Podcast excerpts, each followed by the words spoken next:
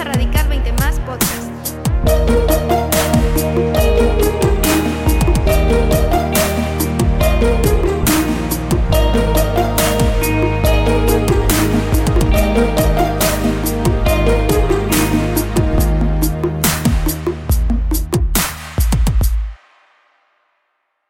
Hacemos una breve oración y comenzamos. Ora conmigo. Señor Jesús, gracias Señor porque podemos adorarte y reunirnos, cantarte Jesús. Y ahora nos disponemos a escuchar tus palabras de vida eterna, tus palabras Señor que son verdad. Y sabemos Señor que vas a hacer un cambio en nuestra vida, sabemos que nos vas a transformar a través de tu palabra.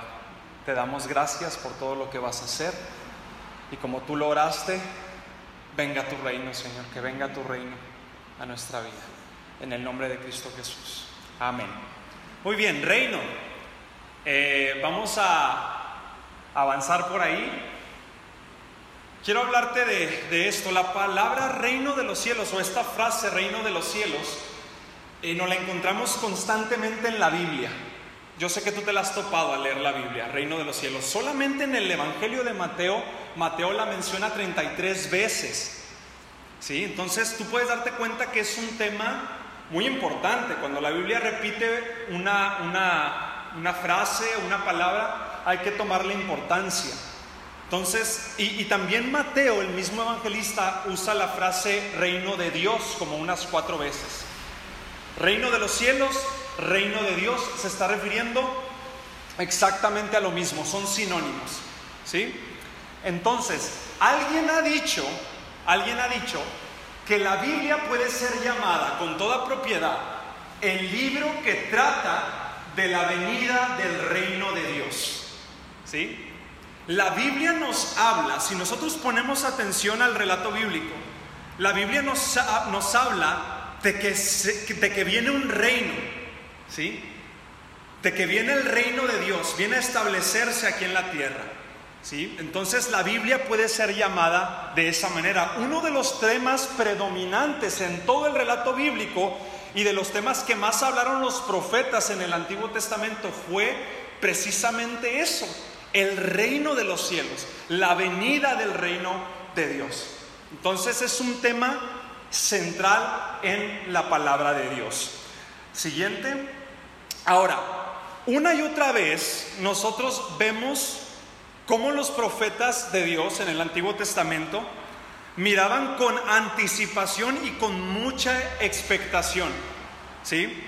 A, la venida del reino de Dios. Todos los profetas cuando profetizaban a la nación de Israel, ellos estaban profetizando de ese reino que venía y también ellos lo estaban esperando con mucha emoción, ¿sí? Estaban emocionados por este reino. Y uno de los profetas que vio ese reino, que lo vio en una visión fue precisamente el profeta Daniel del que hablamos la serie pasada, ¿te acuerdas? En el capítulo 2, cuando Daniel interpreta el sueño de Nabu, así le decidimos llamar Nabu, Nabu a Nabucodonosor, cuando Daniel interpreta este sueño, Daniel le dice algo y esto lo encontramos en Daniel 2.44. Daniel dice lo siguiente, durante los gobiernos de esos reyes, el Dios del cielo establecerá un reino que jamás será destruido o conquistado. Será, des, uh, perdón, aplastará por completo a esos reinos y permanecerá para siempre. Fíjate las características de ese, de ese reino. Es un reino que no será conquistado, no será destruido y será para siempre, será eterno. Y más adelante, en sus visiones, este mismo Daniel, en el capítulo 7, menciona algo extraordinario. Dice, Mientras continuó mi visión esa noche, vi a alguien parecido a un hijo de hombre, está hablando de Jesús, descender con las nubes del cielo. Se acercó al anciano y lo llevaron ante su presencia. Se le dio autoridad, honra y soberanía. Él podía hacer lo que quisiera. ¿sí? Se le dio autoridad, honra y soberanía sobre todas las naciones del mundo para que lo obedecieran los de toda raza, nación y lengua. Su gobierno es eterno, no tendrá fin. Su reino jamás será destruido. Esta es una visión fidedigna que tuvo el profeta Daniel acerca del reino de los cielos, acerca del reino venidero de Jesucristo aquí a la tierra. ¿Sí? Entonces vamos a establecer esto. El profeta Daniel lo vio, lo proclamó y lo podemos ver en la palabra de Dios y lo estamos esperando ese reino. Amén. Ahora, ¿en, qué viene ese reino? Pero ¿en qué momento va a tomar lugar? ¿En qué momento va a ser instaurado ese reino aquí en la tierra? Sabes que algunas personas, a lo mejor no sé si tú puedas llegar a ser alguno de ellos, pero algunas personas afirman que ese reino eh, pertenece completamente a algo futuro, algo que viene en el futuro, que estamos esperando, y que nada tiene que ver con nosotros ahorita en este tiempo. Hay algunas personas, incluso cristianos, que dicen, no, ese reino pues solamente es un reino futuro y no tiene cabida o no tiene lugar aquí ahorita, no tiene eh, una dinámica, no está operando en este momento. Eso es para el futuro, dicen algunos. Pero Vamos a la que sigue. Pero, ¿qué pensaron Cristo y los apóstoles acerca del reino? Nosotros tenemos que ver qué pensaba Cristo y los apóstoles para nosotros pensar de la misma manera. ¿Cómo interpretaba Cristo el reino de los cielos? Y vamos a ver algo muy interesante. ¿Cómo interpretaron ellos las profecías concernientes al reino de los cielos? Ahora, mucha atención. Abre los ojos. El reino para Cristo y para los apóstoles, el reino para ellos era una realidad presente. Ten en cuenta esa palabra. El reino para Cristo y para los apóstoles, para ellos era el reino una realidad presente. Ahorita, una realidad tangible, una realidad presente. Este reino había llegado con Cristo mismo, quien es el rey de ese reino. ¿Sí? Llega Cristo a la tierra llega el reino.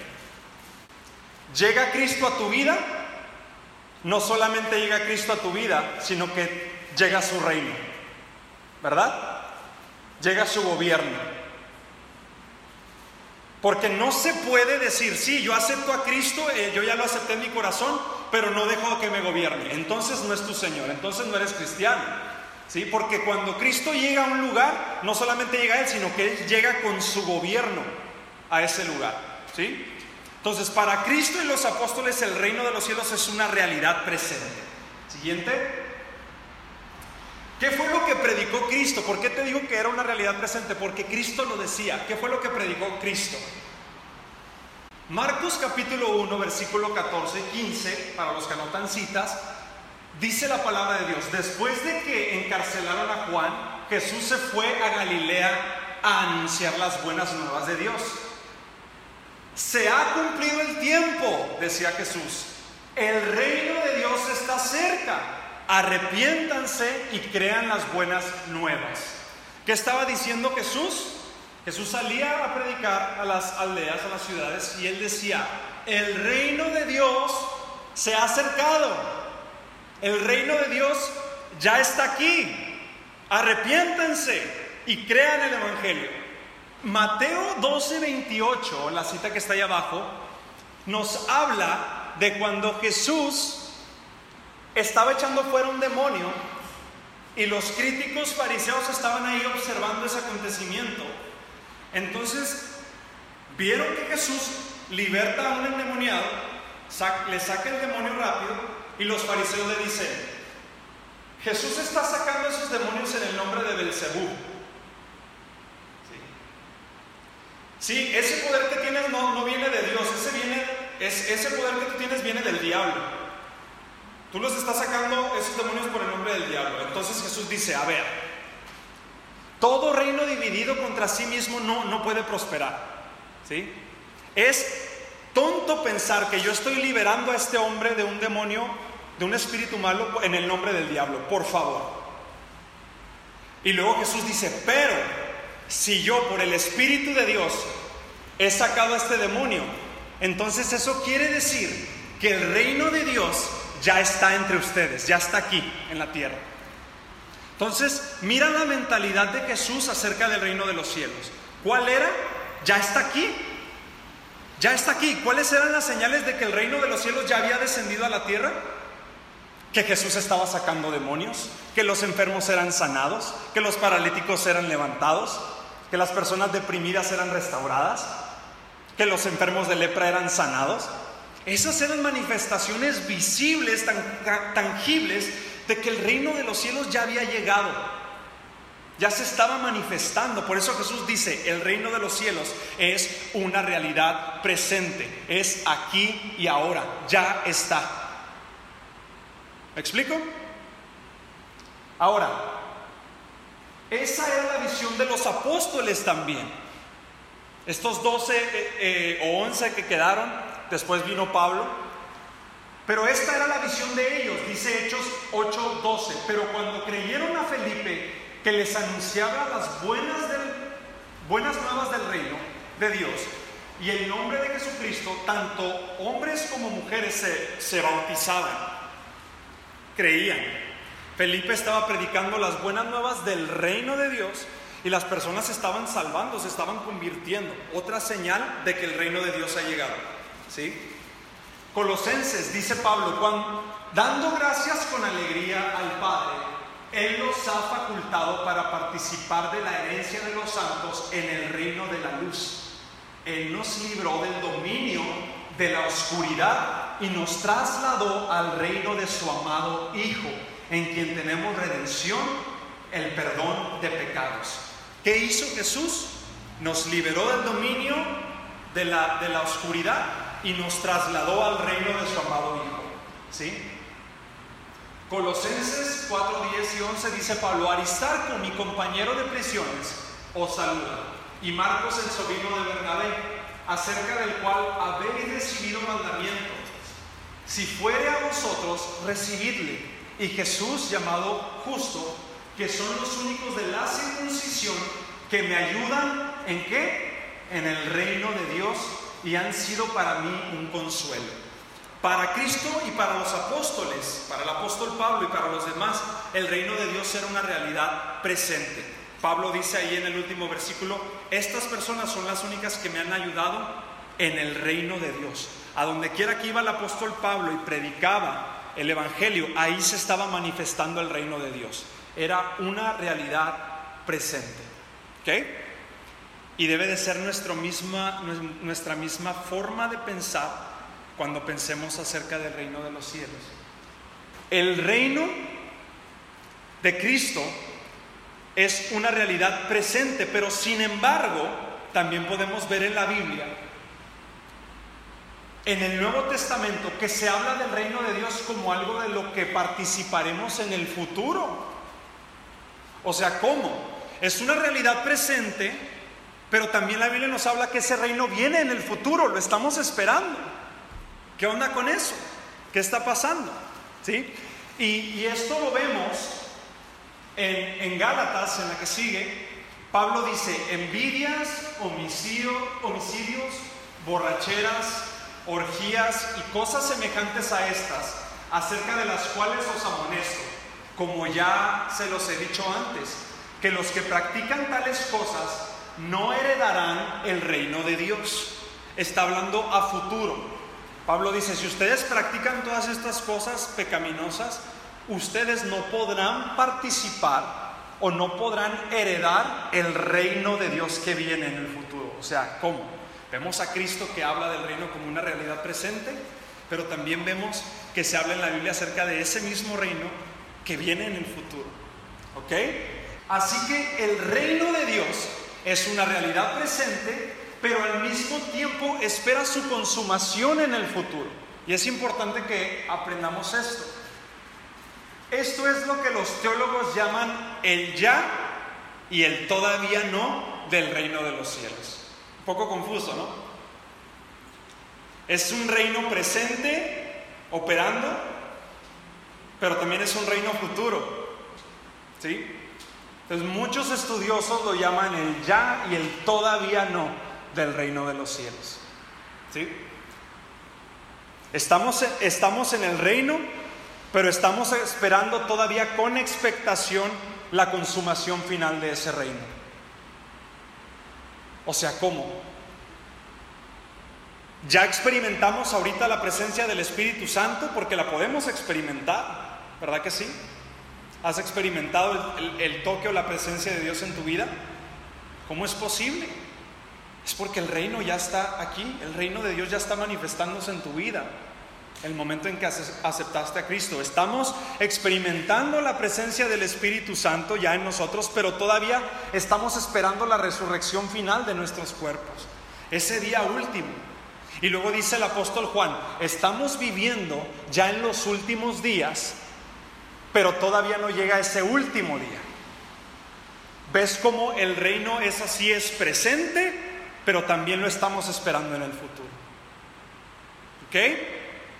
¿Nadie se le quebró la cabeza? ¿Vamos bien? ¿Me van siguiendo? Perfecto. El reino de Dios puede definirse como el plano espiritual donde Dios gobierna soberanamente. Está compuesto de todas las personas que, estén dispuestas a ser gobernadas por Él y gozar así de su comunión. Si tú estás dispuesto a decir, Jesús es el Señor de mi vida, estoy dispuesto a que Él, me gobierne y, hacer eso a veces es difícil, se necesita un milagro se necesita que Dios haga un milagro en, el corazón de una persona para que esa persona pueda decir, ¿sabes qué? Me rindo. Toma control de mi vida. Me rindo a ti. Quiero que me gobiernes. Cuando eso pasa, puedes participar entonces del reino de Dios. El reino de los cielos, vamos a leerlo, dice, el reino, el reino de los cielos es el reino terrenal prometido en el Antiguo Testamento siendo el Mesías su rey. El Hijo de Dios, Jesús, vendrá del cielo a establecer este reino a la tierra. En otros casos, esto me encanta, en otros casos, este puede referirse al reino espiritual presente que está compuesto por los creyentes, ahí estamos nosotros, que adoran y sirven a Cristo como su Señor. Esto que estamos haciendo aquí, donde quiera que personas redimidas, rescatadas, se congregan para adorar a, a, Jesucristo, quien es el Rey, ahí se manifiesta el reino de los cielos.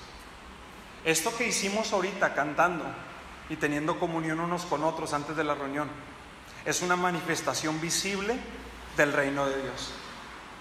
Ahora, el reino de los cielos, muchachos. El reino de los cielos es el meollo de toda la Biblia. Es el punto medular, es, el, es la esencia del mensaje, el reino de los cielos. Hay que poner mucha atención a eso. ¿Por qué digo que es, es, el meollo de, de toda la Biblia? Porque el reino de los cielos es la esencia del mensaje de Jesús. Dice la palabra de Dios que Jesús iba y enseñaba en las aldeas y en los pueblos diciendo, el reino de los cielos se ha acercado. Cuando Jesús también envió a los apóstoles a predicar a las aldeas y a los pueblos, los envió para qué? Para que fueran y predicaran el reino de los cielos. Ahí van los discípulos pregonando, el reino de los cielos se ha acercado. El reino de los cielos se ha acercado, ya está aquí, ya está presente. Arrepiéntanse. Ve cómo es central en la predicación de Cristo y de los apóstoles. Ahora, Cristo mismo murió para redimirnos del pecado y darnos el reino. ¿Sí? Cristo mismo murió para redimirnos del pecado y darnos el reino. O sea que me encanta este, este, este versículo que puse aquí, Lucas 12:32. Jesús les dice a sus, a sus discípulos, a sus seguidores, les dice, no, no tengan miedo, mi rebaño pequeño, no tengan miedo, porque es la buena voluntad del Padre, ¿qué? Darles el reino. O sea, el Padre está complacido, el Padre está contentísimo de no solamente redimirlos de sus pecados, sino algo más. Él quiere darles el reino. De hecho, ya les dio el reino, ya les pertenece, ustedes ya, ya forman parte de ese reino. ya es de ustedes, aquí, ahora y también cuando venga su manifestación en la segunda venida de Cristo, ya es de ustedes. El Padre está complacido en otorgarles este reino. Y precisamente, muchachos, precisamente esa es la salvación. Y aquí me quiero concentrar para ir terminando el mensaje. Ah, muchas veces pensamos que Cristo, al salvarme en la cruz, solamente vino a perdonarme de mis pecados y nada más. Pero la salvación, Jesús quiere que entendamos que la salvación consiste en que sí, te perdono de tus pecados, te limpio, pero también, también te entrego el reino. Formas parte de ese reino y puedes vivir en ese reino. ¿Sí? Esa es la salvación completa. El reino es tuyo. Perteneces a Él. Puedes vivir en Él. Es tuyo. ¿Sabes que muchas veces las personas aspiran con cruzar el charco por la Green? ¿No? Cientos de mojados se cruzan el río por una mejor vida. Y mucha gente, lo estoy usando de ejemplo, mucha gente apunta a la Green Card y no, una ciudadanía americana. Este, o una ciudadanía en, los tiempos de Jesús, una, ciudad, una ciudadanía romana, wow, aquel que era tenía ciudadanía romana era cuádratele, cuando pase cuádratele mejor, porque si no, al tiro. Y qué bueno, y muchas veces la gente sube aquí este, con mi, ya con mi ciudadanía americana. Gloria a Dios, qué chido, qué padre, qué bueno que tienes esa bendición. Pero sabes que Cristo, literalmente, nos ha dado una ciudadanía divina. O sea, Cristo en su salvación viene y te firma la ciudadanía no de un reino terrenal, no de un reino de aquí de la tierra, no de Roma, no de Estados Unidos, no de cualquier otro país. No es una ciudadanía que pasa cuando te mueres, sino que Cristo viene en la salvación y aparte de que te limpia, te entrega una ciudadanía y dice la palabra sellada con el Espíritu Santo para que quede garantizado. Y te da una ciudadanía de un reino que no es de este mundo. Y una ciudadanía que no va a expirar el día que tú mueras, sino que es una ciudadanía que al igual que ese reino permanece para siempre. Incluso el apóstol Pablo les dice, ustedes ahora son ciudadanos del reino de los cielos. ¡Wow! Tengo una ciudadanía, poseo una ciudadanía que trasciende todas las demás, que trasciende esta tierra que es una ciudadanía que viene de los cielos y que no expira, es eterna, que la green carne queda corta. y puedo gozar de esa ciudadanía. Pablo dice, son ciudadanos del reino. ¿Sí? Pongan las cosas, pongan sus ojos en las cosas de arriba, donde está Cristo. Allá Efesios dice, Pablo le escribe a los Efesios y le dice, ustedes ya están sentados juntamente con Cristo en lugares celestiales. ¿Cómo? ¿No es cierto? Yo estoy aquí ahorita en Comunidad Avenida Reforma 3301. Sí es cierto. Pero Pablo dice, pero tú ya estás sentado juntamente con Cristo en lugares celestiales. ¡Wow! O sea, Cristo ya nos ve allá con Él. Y sabes que tristemente malentendemos esto en la salvación que Cristo nos ha dado, porque muchas veces la gente dice, pues qué bueno el reino de los cielos, pero ya que me muera, ya voy a poder ahora sí disfrutar del reino de los cielos. ¿No, ¿No te ha pasado? ¿No has escuchado a alguien que dice eso? Ay, qué bonito el reino de los cielos, ya que el Señor venga, que el Señor nos lleve, o ya que me muera, ya ahora sí voy a poder disfrutar del paraíso, voy a poder disfrutar del cielo. Ahora sí. Mientras aquí en la tierra, pues aquí me hago garras, aquí le echamos ganas. Ya que yo me muera, ahora sí disfruto el reino de los cielos. ¿Y sabes qué? Eso es algo que Jesús nunca enseñó. El reino de los cielos no es para cuando te mueras y luego ya disfrutes. El reino de los cielos, según Cristo, es una realidad aquí y ahora. Es un eterno ahora y está disponible para ti y para mí en este momento. El reino de los cielos, según Romanos, dice que el reino de los cielos es justicia, gozo, justicia, paz y gozo en el espíritu. Pablo dice, el reino de los cielos no consiste en comida o bebida, sino que el reino de los cielos es justicia, paz y gozo en el espíritu. Y te digo algo, no tienes que esperar a que te mueras para que experimentes ese reino. Puedes experimentarlo aquí y ahora es una realidad presente, porque así lo dijo Cristo, ya está aquí. No tienes que esperarte a que te mueras, no tienes que andar deprimido, no tienes que andar preocupado, porque está presente y está disponible para ti. Ya te está gobernando ese reino, ya tienes al rey de ese reino en tu vida. Y si tienes a Cristo en tu vida, también tienes su reino y su reino es justicia, paz y gozo en el Espíritu.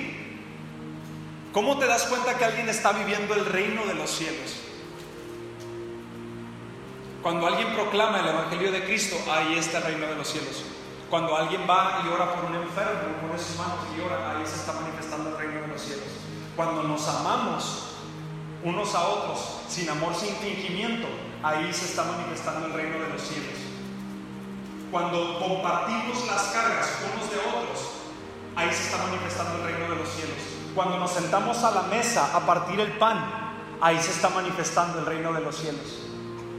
Cuando oramos unos por otros, cuando predicamos la palabra, cuando adoramos a Cristo Jesús, ahí se está manifestando el reino de los cielos. Te pregunto, ¿por qué crees que cuando estás al 100 con Cristo Jesús, nuestra vida cristiana muchas veces son altos y bajos, ¿cierto? ¿Qué pasa cuando andas acá on the top of the world con Cristo Jesús? ¿Cómo te sientes?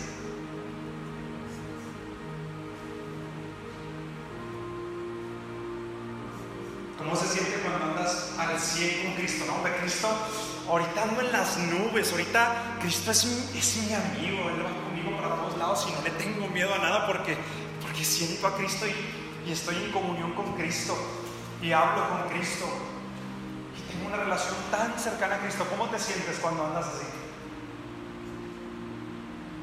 ¿A poco no te sientes en el cielo? ¿Por qué crees? Cuando estás tan cerca de Cristo, en una comunión con Él, te sientes en el cielo. Pero es que Jesús quiere que entendamos que eso es exactamente lo que pasó. ¿Por qué crees que te sientes en las nubes o te sientes en el cielo cuando estás tan cerca de Cristo? Porque el cielo ya bajó. El cielo ya se hizo presente en tu vida. Por eso te sientes como te sientes. Por eso te sientes que estás uh, en el tercer cielo. Porque el cielo ya bajó, ya está presente, disponible para cada uno de nosotros. No te esperes a que te mueras. Cuando oigas a un hermano decir, ya que me muera voy a disfrutar del paraíso, dile hermano, eso lo enseñó Cristo. El reino de los cielos, el paraíso, usted puede comenzar a vivirlo aquí y ahora, porque Cristo dijo, yo he venido para que tengan vida y vida en abundancia, pero hasta que se mueran. Amén. No, no amén. No amén. No, eso lo dijo Cristo. Yo he venido para que tengan vida y vida en abundancia. Muchachos, el reino de los cielos ya está aquí y está disponible para nosotros. De hecho, está operando en muchos de nosotros ya. ¿Sí? El reino de los cielos sigue avanzando. Tenemos al Espíritu Santo dentro de nosotros, pero también tenemos su reino, su gobierno en nuestra vida. ¿Sí? ¿Cuántos quieren ese reino, ese gobierno en su vida? Quiero que tú me gobiernes, Espíritu Santo. Quiero vivir la realidad, no quiero esperarme hasta que me muera o hasta que, o hasta que Cristo venga para comenzar a experimentar ese reino. Jesús dice, ya, ahorita, ahorita tú puedes comenzar a experimentarlo, porque ya está aquí. Deja que te gobierne, dice Jesús. Deja que tome control de tu vida y vas a comenzar a vivir el cielo ya. Ahorita, tú puedes comenzar a vivir en el cielo ya. Y no es una nueva doctrina, una nueva enseñanza, no. No es algo chueco que se, que se nos ocurrió, no es lo que dice la palabra de Dios. Ya puedes comenzar a experimentar el cielo. Y su consumación completada ya lista en el futuro, cuando Él venga, cuando Él aparezca. No te pierdas la próxima serie, Maranata, la venida de, Cristo Jesús.